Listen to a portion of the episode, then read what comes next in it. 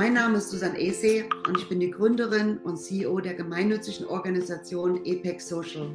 Was wir uns zum Ziel gesetzt haben, ist die sozialen Fachkräfte zu stärken. Durch interdisziplinäre, internationale Auslandserfahrung, durch Weiterbildungen, durch inspirierende Kongresse, wo wir Informationen aus der ganzen Welt zugänglich machen für die deutschen sozialen Fachkräfte.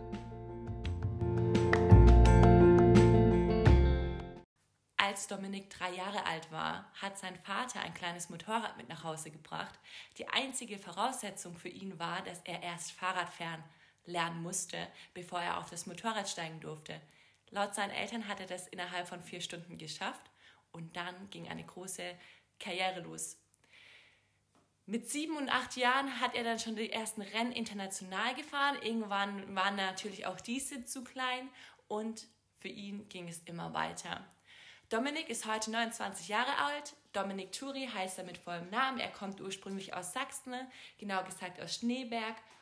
Und wir werden heute seine Geschichte hören, wie er zum einen auf der FAM also die Europameisterschaft, für Supercross den dritten Platz belegt hat und sich dann weiter nach oben gekämpft hat in die amerikanische Supercross-Liga AMA und dort unter den Top 10 heute mitfährt.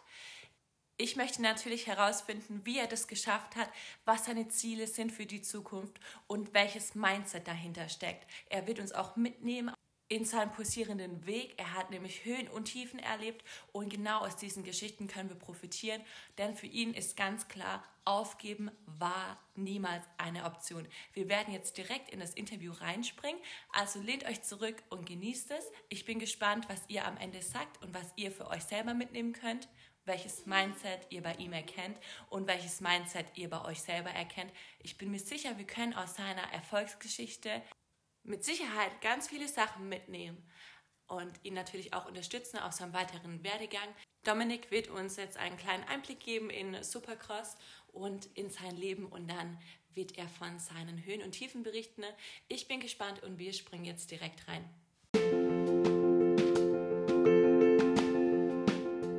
Einen Riesendank an alle Therapeuten, Pädagogen und Pflegekräfte, die mich und so viele andere Athleten nach Verletzungen wieder fit machen. Ohne euch könnte ich nicht in der Weltspitze fahren und Deutschland stolz machen.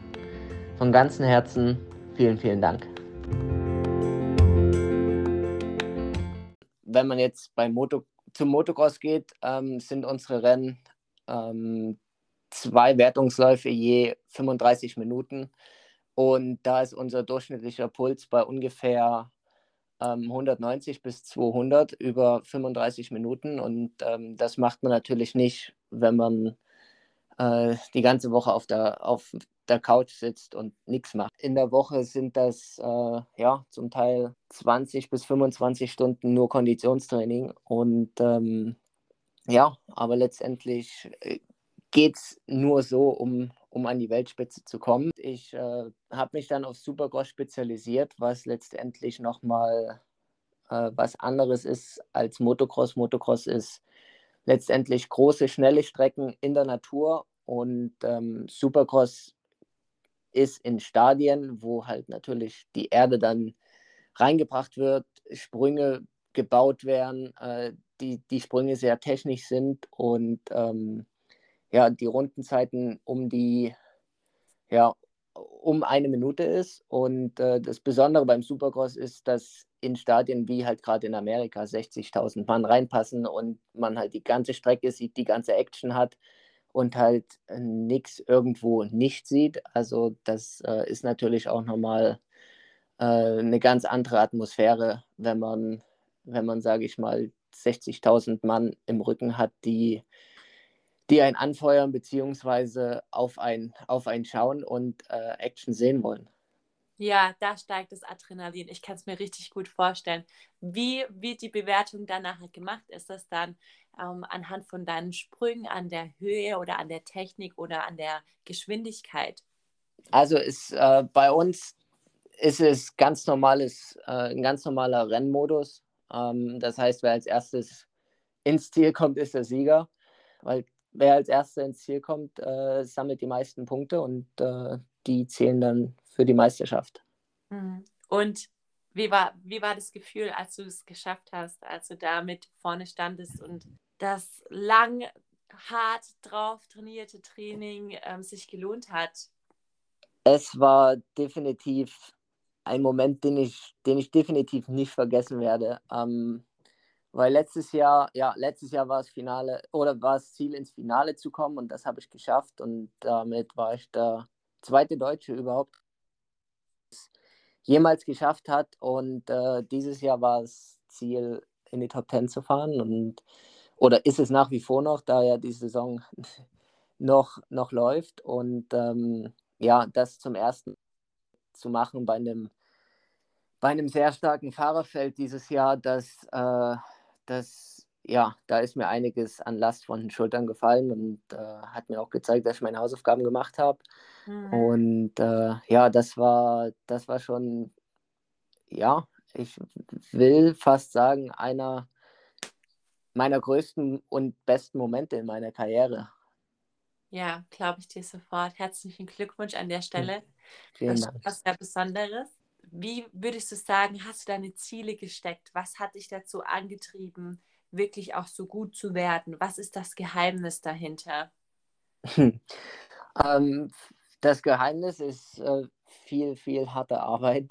Ähm, denn ja, ich sag mal, wenn es einfach wäre, würde es, würde es jeder machen. Ähm, es war viel harte Arbeit und natürlich kommen dann auch mal ab und an Rückschläge dazu. Also gerade letztes Jahr war es für mich ein großes Lehrjahr, ähm, weil alles neu war und letztendlich die, die ganzen Sachen, ich meine, ich bin, auch wenn ich mitten im Sport involviert bin, trotzdem ein riesengroßer bis vor letztem Jahr war ich halt immer der, der dann früh sofort eingeschaltet oder aufgewacht hat und sein aufgewacht ist und sein Laptop eingeschaltet hat, um, um die Supercross-Rennen von der Nacht zu gucken, ähm, als ich noch in Deutschland war. Und auf einmal bist du mittendrin, du kennst die Stadien nur aus dem Fernsehen oder vom Internet und die ganzen Stars, die du letztendlich nur aus dem Fernsehen gekannt hast, sind auf einmal deine deine Gegner, beziehungsweise stehen mit dir am Start. Das war schon schwer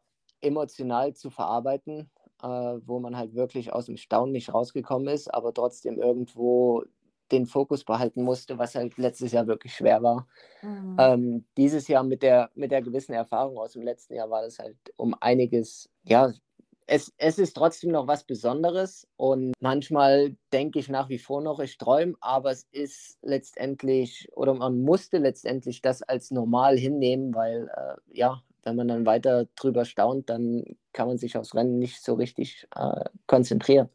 Aber ja, mhm. es war definitiv viel Arbeit. Ich war von, von Naturhaus halt schon immer einer, der für den Aufgeben nie in, in Frage kam. Und klar, letztes Jahr und und auch in den Jahren davor gab es natürlich Rückschläge, die, wo viele gesagt haben, pff, selbst, selbst meine Eltern gesagt haben, wäre es nicht besser, jetzt aufzuhören, wo ich halt gesagt habe, nee, äh, das, das kommt für mich, für mich nicht in Frage. Mhm. Und ähm, ich habe noch einiges auf meinem, auf, mein, auf meinem Zettel abzuarbeiten und äh, ja, habe noch Ziele und ich denke, die Ziele an sich ähm, haben mir sehr geholfen, da weiterzumachen und nicht zu sagen, okay, gut, das, das reicht jetzt. Bevor wir auf deine Ziele eingehen, würde ich gerne ähm, eine sehr private Frage stellen und zwar, was war denn so dein größter Rückschlag? ähm, ja, Rückschläge gibt es viele und ähm, es gab auch viele Verletzungen, was, was glaube ich in jedem Leistungssport ist. Ähm, aber ich glaube, der größte Rückschlag, den ich gehabt hatte, weil es halt auch zu einem etwas, zu einem außer zu einem sehr, sehr schlechten Zeitpunkt gekommen ist, war ähm, die Verletzung, die ich 2000, Anfang 2020 hatte. Das war kurz bevor ich eigentlich nach, also im Grunde genommen zwei Tage bevor ich eigentlich nach Amerika fliegen wollte, bin ich in Deutschland zu einem Rennen gestürzt und war nicht mal irgendwie was Spektakuläres, aber letztendlich hatte ich dann ein Compartment-Syndrom im im Oberschenkel, was letztendlich oder den Oberschenkel so zum Anschwellen gebracht hat, dass der aufgeschnitten werden musste und äh, das auch eine Woche lang offen sein musste, um die Schwellung rauszubekommen und um die ganzen Flüssigkeiten rauszubekommen. Und das war wirklich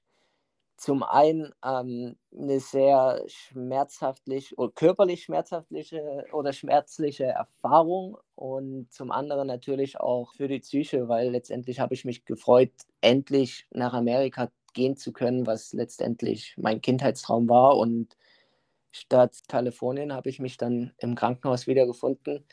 Und, aber Gott sei Dank hatte ich äh, wirklich richtig, richtig gute Ärzte, die die da eine super Arbeit geleistet haben und ähm, mhm. ich dann relativ, ja, ich glaube nach 14 Tagen aus dem Krankenhaus raus durfte und danach äh, ging es halt mit super tollen Therapeuten weiter, weil letztendlich, oder musste ich den ganzen Muskeln wieder lernen, wie, wie man den Muskel bewegt, beziehungsweise wie man ihn wieder aktiviert und ähm, ja, also toi, toi, toi, da bin ich wirklich sehr dankbar, dass, dass ich auch, egal in ähm, zu welcher Verletzung, immer mit guten Ärzten zusammengearbeitet habe und ähm, dann letztendlich immer, immer wieder zurückkommen konnte, was halt bei, ähm, ja, gerade bei so einem Sport, wo halt, wo man maximal oder wo man zu 100% fit sein muss, körperlich, ähm, dass das auch immer alles geklappt hat und dass ich dann auch wirklich ähm, ja, immer wieder zu meiner alten Form zurückgefunden habe. Ja, es war doch oftmals die gute Entscheidung, ein bisschen zeitiger anzufangen und einen Arzt zu haben, der gesagt hat, ja, theoretisch wäre es noch nicht an der Zeit, aber praktisch würde da jetzt nichts dagegen sprechen. Und ähm, ja, alles, was, oder den größten Rat, den ich allen geben würde, ist einfach auf seinen Körper zu hören. Ähm, wenn wenn der Körper einem das Gefühl gibt, okay, man könnte schon ein bisschen mehr machen, dann, dann sollte man das tun. Und wenn aber natürlich der Körper sagt, es, es fühlt sich einfach noch nicht richtig an, jetzt äh, das zu machen, dann, ähm, ja, dann, dann gibt dem Körper noch ein bisschen mehr Zeit. Hm. Ja, du hast vorher gesagt, es ist wichtig, dass du ja auch zeitnah wieder anfängst. Ne? Und ähm, ich möchte an der Stelle kurz einhaken und alle Leute, die das hören im Kontext mit Therapie, mit Special Needs Kindern, ähm, gerade die Care Professionals, die im Ausland sind, du hast ja auch immer eine bestimmte Zeit, die du dort bist, in der Familie und mit deinem Klienten sehr eng verbunden arbeitest, entweder als Therapeut oder als Pfleger oder im erzieherischen, pädagogischen Bereich. Aber im Endeffekt ist es ja ganz genau, wie du sagst, Dominik, du musst die Zeit, die du hast, dort nutzen, weil dir wird nicht mehr Zeit geschenkt. So. Ja, definitiv. Und das kann natürlich sehr großen Druck ausüben. Aber auf der anderen Seite ist es auch ein Geschenk, einfach in dem Moment, aus dem Moment das Beste rauszuholen und zu trainieren und sehr kreativ zu werden und auch taktisch vorzugehen. Und ja, was hat dich jetzt dazu gebracht, dass du dann weitergemacht hast? Wieso hast du, ich meine, du hattest ähm, ein offenes Bein für ähm, über eine Woche und dein Traum ist gerade runtergegangen. So, manche Leute würden vielleicht das einfach dann hinnehmen und als Schicksal sagen, ja, als Schicksal quasi abtun und sagen, okay, vielleicht soll es nicht sein, vielleicht, ich meine, erst kam Corona, ähm, dann äh, habe ich jetzt doch meinen Flug quasi die Möglichkeit rüber zu fliegen in die USA. Jetzt habe ich einen Tag oder zwei Tage vom Flug diese Verletzung und ähm, finde mich im Krankenhaus. So, ne, das sind ja auch viele Sachen, wo Leute vielleicht einfach gesagt haben, hätten, wenn sie nicht du wären, lassen wir es. Was hat ja. dich nicht abgehalten? Was hat dich immer weiter angespornt? Und ja. Ähm, ja, also ich sag mal, auch wenn das letztendlich bitter klang, äh, zu dem Zeitpunkt haben ja auch die Ärzte gesagt, das hätte ich noch eine Woche, äh, noch, noch ein oder zwei Tage maximal länger gewartet, um zum Arzt zu gehen, beziehungsweise wäre ich in den Flieger gestiegen, ähm, wäre mein Bein definitiv in dem Status gewesen, dass es abgenommen werden müsste. Und das hat halt meine ganze Perspektive geändert. Das war halt so, ja, es ist jetzt noch vielleicht gerade ein Rückschlag, aber es ist definitiv nochmal eine Chance, die du gekriegt hast. Und ähm, auch in mir drin, da, ähm, nach wie vor, wie damals auch, ist halt in mir noch ein Feuer, was sagt, du du hast noch einiges oder du hast dein maximales Potenzial noch nicht gezeigt. Und ähm, ja, das war letztendlich, die zwei Sachen waren dann letztendlich ausschlaggebend um, und haben dann halt gesagt oder haben mir gesagt, okay, es ist, ähm, es ist Zeit, ähm, das, das Training dann wieder anzufangen und auf, auf Amerika hinzuarbeiten und äh, dann letztendlich, ähm, ja, ähm, das Ganze nochmal neu zu versuchen und was dann letztendlich äh, auch relativ gut geklappt hat. ja, was sind deine Ziele für die Zukunft? Ich meine, jetzt lebst du in äh, ähm, North Carolina oder South Carolina? Ja, South Carolina. Ähm, ja, also momentan, wie gesagt, wir sind mitten in der Saison und ähm, ich möchte weiterhin äh, in den Top 10 landen dieses Jahr und ähm, dann auch für nächstes Jahr ähm, A, ähm, in, ein Team finden, wo ich, wo ich wirklich permanent in den Top 10 mich festigen kann und ähm, ja, dass das dann auch noch über, über weitere Jahre ähm, ja, dann letztendlich in den, in den nächsten zwei Jahren auch die Top 5 und vielleicht auch sogar ein Podium anpeilen. Also nicht vielleicht, aber äh, definitiv wäre ein Podium, wäre ein Podium schön, aber ähm, da muss ich auch realistisch sein und sagen, dass da noch eine Menge Arbeit dahinter steckt und ähm, ja, das natürlich auch äh, zum Teil vom Team abhängig ist, weil ja, nicht, nicht jedes Team hat die Motoren, die, die wirklich konkurrenzfähig sind, ums um dann letztendlich das kleine Quäntchen noch rauszuholen, was man, was man halt an der Weltspitze braucht. Also mhm. im Hobbybereich, da kann man auch mit einem mit einem originalen Motor gewinnen, aber ähm, an der Weltspitze ist es halt leider auch zum Teil leistungsabhängig. Mhm. Das zwar, heißt... zwar wirklich nur zu einem kleinen Anteil, das klang jetzt so, als ob ja mit einem, mit einem guten Motor kommst oder mit einem schlechten Motor kommst du nicht aufs Podium das ist wirklich nur ein kleiner Anteil, aber letztendlich ähm, in, in dem Bereich im Sport kommt es halt auf jedes kleine ähm, Prozent an, egal ob es eigene Körperleistung ist oder halt auch die, die Leistung vom, vom Motorrad und vom Material. Mhm. Also das heißt, dass es auch ein Teamsport ist und auf der einen Seite bist du die Person, die nachher auf dem Motorrad drauf sitzt und die Skills fährt und hat und auf der anderen Seite brauchst du auch ein starkes Team was kannst du einem starken Team auf jeden Fall geben, du als Person? Ich meine, du hast dich ja schon bewiesen in der Szene, du hast auch schon einen Namen in der Szene, weil wenn jetzt neue Leute das hören und egal in welchem Kontext mit dir in Kontakt treten möchten, was kannst du ihnen genau bieten? ähm, also ich bin, wie schon gerade gesagt, eine Person, die die Ziele verfolgt und ähm, aufgeben kenne ich so direkt nicht. ähm, und ähm, ja, ähm, wir hatten vor dem Podcast schon da, darüber geredet. Ich bin da wirklich, wenn man andere Leute da über mich fragt, die werden wahrscheinlich was anderes über mich sagen, aber ich persönlich tue mich oftmals sehr, sehr schwer, mich ins Rampenlicht zu rücken und zu sagen, hey, ich bin, ich bin die Person, die ihr unterstützen müsst, äh, weil das ist es nicht. Ich sehe mich als äh, wie jeder andere auch. Bei mir kocht auch nur das Wasser bei 100 Grad und ähm, ich, ja, ich meine, äh, ich probiere immer was zurückzugeben, egal ob es an Fans oder ähm, Sponsoren sind. Bin ja, jetzt mittlerweile gerade mal der zweite in der, in der Geschichte, der es aus Deutschland nach Amerika geschafft hat, äh, was gut ist. Aber ich probiere wirklich ähm, bodenständig zu bleiben und ähm, bin der Meinung, dass ein, ein, ja, ein guter Kontakt, beziehungsweise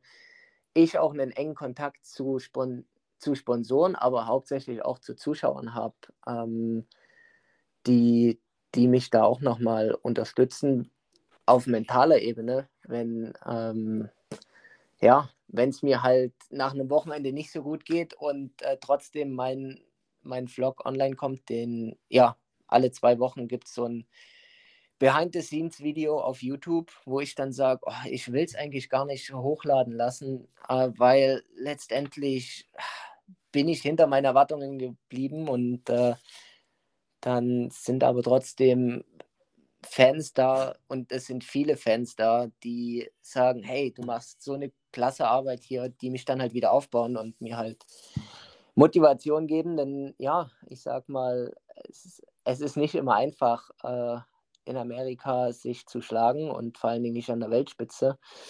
Ähm, aber ich probiere mein Bestes und äh, ja, probiere den Kontakt zu, zu meinen Fans zu behalten und ähm, ja, die, die mich unterstützen, auch was zurückzugeben, indem ich natürlich meine Sponsoren ins, ins Rampenlicht drücke und äh, nicht, nicht unbedingt meine Leistung, sondern vielmehr, was, was mir Sponsoren geben.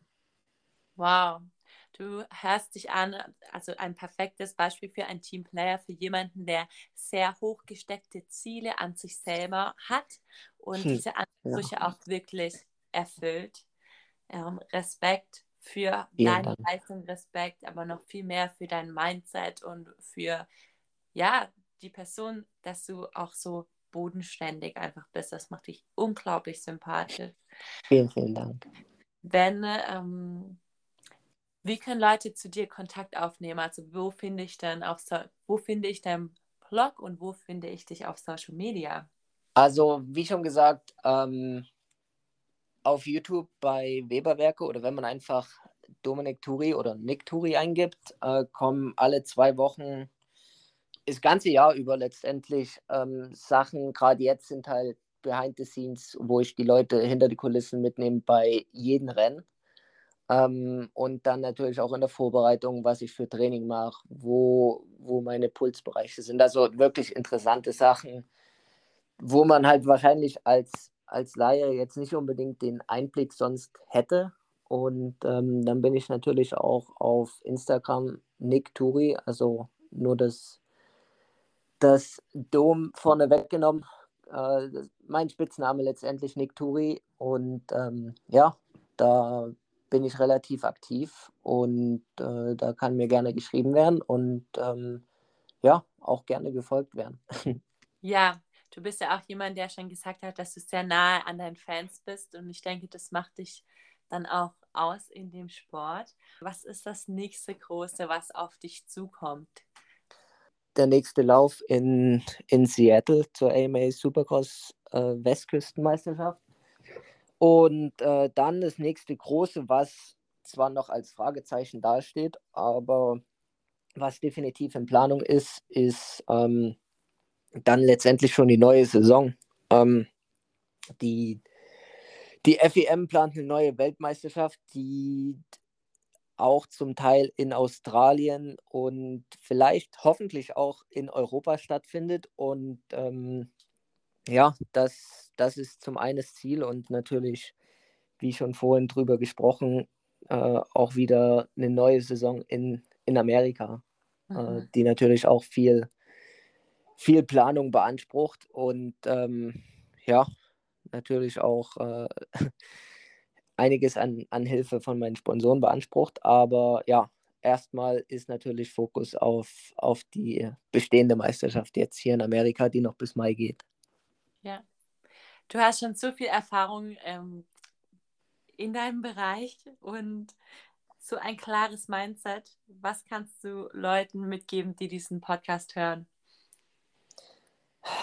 Äh, dass es ja immer weitergeht. Also egal wie aussichtslos manchmal eine Situation erscheint, ähm, es ja, es geht immer weiter und es gibt immer irgendwie einen Weg und ähm, besonders in Tiefen oder bei Tiefschlägen in Momenten, wo ich sage, oh, gerade läuft alles gegen mich, sage ich mir dann aber auch wieder, hey, ohne irgendwelche Tiefen würde man die Höhen gar nicht zu schätzen wissen und die werden definitiv kommen und äh, ja, jetzt klinge ich schon wie so ein Motivationscoach. Aber es ist, es ist so. Und äh, ja, gerade zu Rückschlägen, gerade bei Rückschlägen fällt man gerne in ein Loch, wo man sich immer tiefer reingraben will. Aber ja, es, es geht immer weiter und äh, das sollte man sich vor Augen halten. Ja. Jetzt bist du ja auch schon eine Weile in Amerika und ähm, mehr oder weniger auch Covid geschuldet. Es ist Reisen momentan auch nicht so einfach. Möchtest du noch Grüße aussenden am Ende? Also äh, ja, liebe Grüße natürlich erstmal an, an meine Familie, die ich schon seit fast einem anderthalb Jahr nicht mehr gesehen habe, äh, die ich ja nach der Saison definitiv besuchen werde und darauf freue ich mich schon sehr. Liebe Grüße auch an alle Fans und äh, Sponsoren, die mich hierbei unterstützen, mein, meinen Traum zu leben, ohne, ohne den das definitiv nicht machbar wäre. Und ähm, ja, vielen, vielen Dank einfach an, an alle, die mich unterstützen. Und äh, ja, ich bin, bin sehr dankbar über jeden Einzelnen. Dominik Turi, wir werden dich weiterhin verfolgen und deine YouTube-Vlogs anschauen. Wir werden ähm, dich verfolgen bei den weiteren Trainings und wo deine Karriere noch hinführt. Ich bin sehr, sehr gespannt. Ich drücke dir alle Daumen und wünsche dir das Beste beruflich und natürlich in dem Sinne auch körperlich, dass du gesund bleibst und weiterhin deinen Traum leben kannst. Vielen Dank. Vielen Dank.